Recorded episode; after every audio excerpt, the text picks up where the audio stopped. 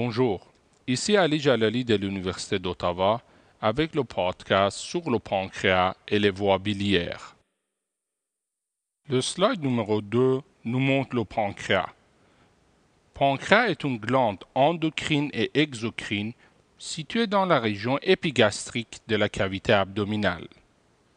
Il se trouve au niveau L1 et L2 entre la concavité du duodénum et se prolonge jusqu'à la rate. Il ressemble à une pipe renversée et possède une tête, un col, un corps et une queue.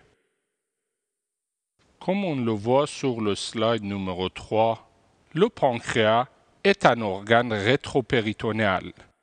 Le péritoine pariétal recouvre sa surface antérieure, excepté sa queue, qui se trouve dans le ligament liéno-rénal.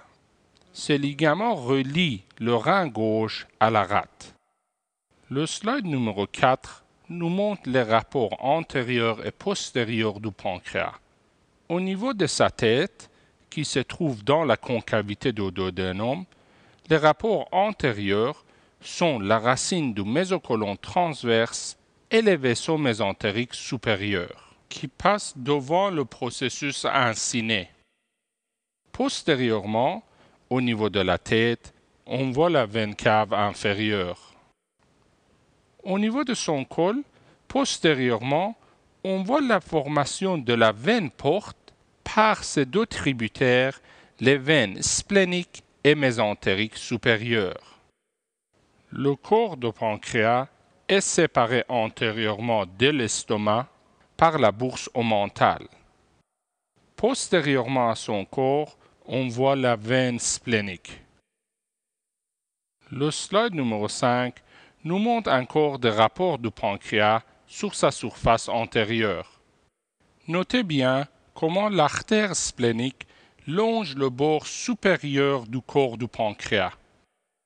On y voit aussi au niveau de la tête du pancréas les artères pancréatico-duodénales. Le slide numéro 6 nous montre les rapports postérieurs de la tête du pancréas. On y voit le conduit cholédoque, la veine cave inférieure et la veine rénale droite. Le slide numéro 7 nous montre les conduits pancréatiques. On y voit le conduit pancréatique principal et le conduit pancréatique accessoire. Le conduit pancréatique principal de Wirsung se dirige de la queue du pancréas vers sa tête. Ce conduit rejoint le conduit cholédoque au niveau de l'ampoule de Vater ou l'ampoule hépatopancréatique. L'ampoule hépatopancréatique se draine au niveau de la deuxième partie du duodénum, au niveau de la papille duodénale majeure. On y voit aussi le conduit pancréatique accessoire. Ce conduit s'ouvre au niveau de la papille duodénale mineure. Sur le slide numéro 8, on voit la vascularisation du pancréas. La vascularisation artérielle se fait par les artères spléniques et les arcades formées par des artères pancréatico-duodénales. Comme on le voit sur l'image à gauche, le drainage veineux se fait par les veines spléniques et mésentériques supérieures qui forment la veine porte.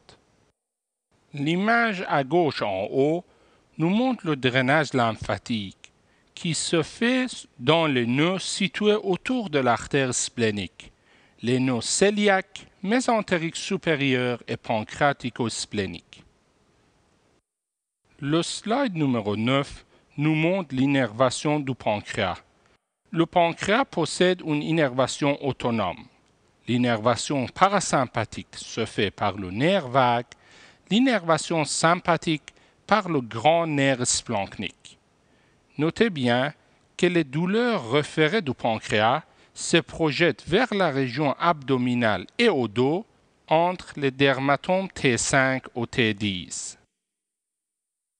Avec le slide numéro 10, on commence notre étude du système biliaire formé de la vésicule biliaire et des conduits biliaires. La vésicule biliaire est un sac piriforme, se trouvant sur la surface inférieure du foie. Il possède trois parties, un fondus, un corps et un col.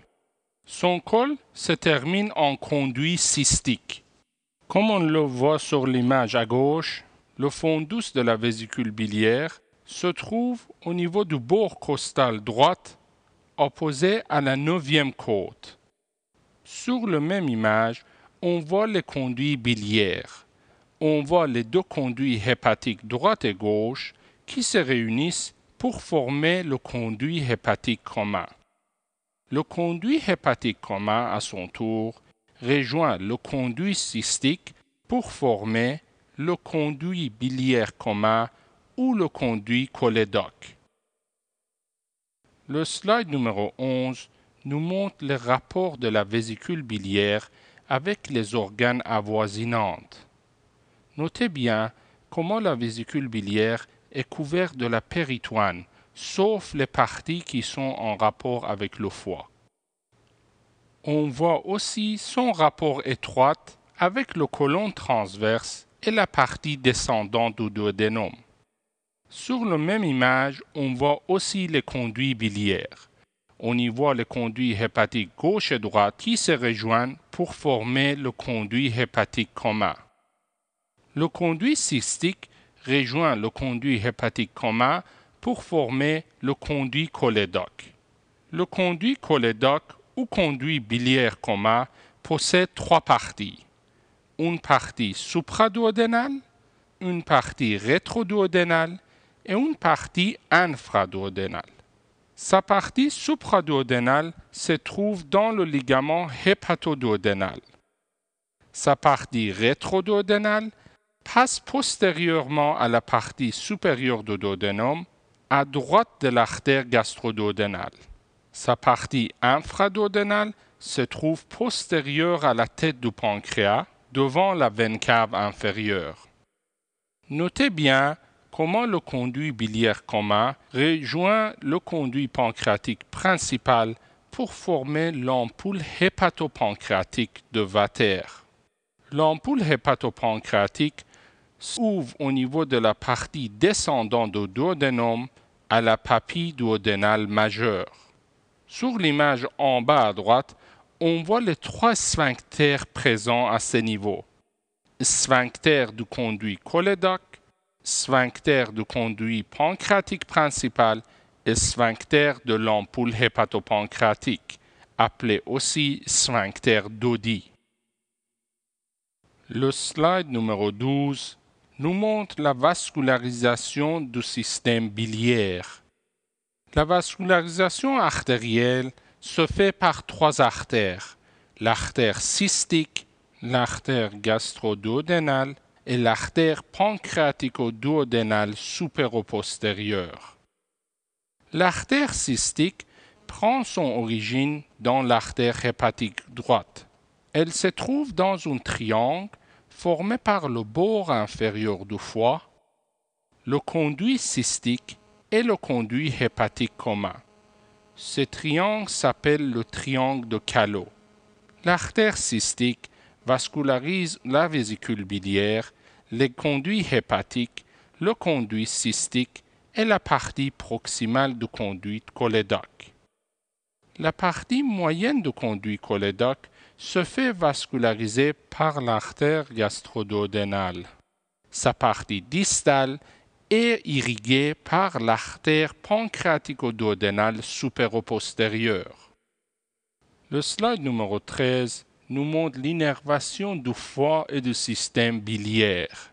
L'innervation autonome provient du plexus hépatique. L'innervation parasympathique vient du nerf vague. L'innervation sympathique vient du nerf grand splanchnique. Comme on le voit sur l'image à gauche, les douleurs du système biliaire et du foie sont projetées par les fibres sympathiques au niveau des dermatomes T5 à T10 à droite et aussi au niveau de l'épaule droite. Le slide numéro 14 vous résume les douleurs projetées du système digestif. Ceci termine notre podcast. sur le système biliaire et le pancréas.